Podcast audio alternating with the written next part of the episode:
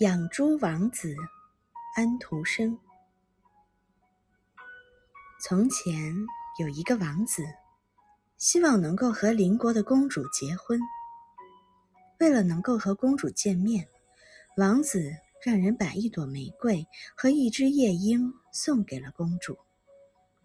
可是公主却不喜欢这些礼物，所以不同意王子来看她。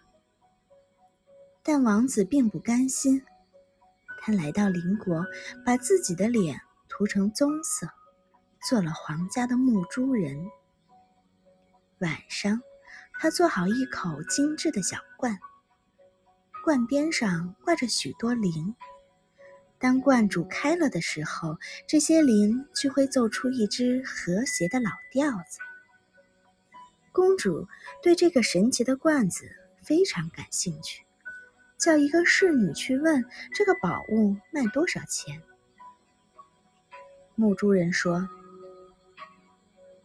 我只要公主给我十个吻就够了。”公主对身边的侍女说道：“这真是一件令人讨厌的事情。不过，最低限度你们得站在我的周围，免得别人瞧见我。”侍女们撑开裙子，站在公主周围。于是，猪倌得到了公主的十个吻，公主也得到了那口罐。没多久，王子又做出了一个玩具，他能奏出从古至今的各种舞曲。公主又派人去打听价钱，这次猪倌要求公主给他一百个吻。我想他是疯了，公主生气地说。不过，过了一会儿，她还是答应了木珠人的要求。可是没想到，皇帝正好经过。当他看到公主和猪倌接吻时，非常生气，就把公主和木珠人一起赶出了他的王国。我要是答应了那个可爱的王子就好了。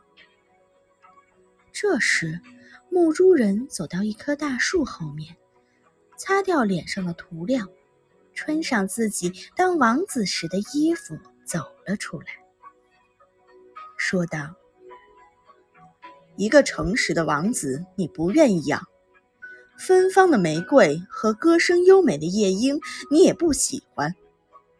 但是为了一个玩具。”你却愿意和一个牧猪人接吻，现在你总算得到报应了。王子离开公主，回到了他的王国。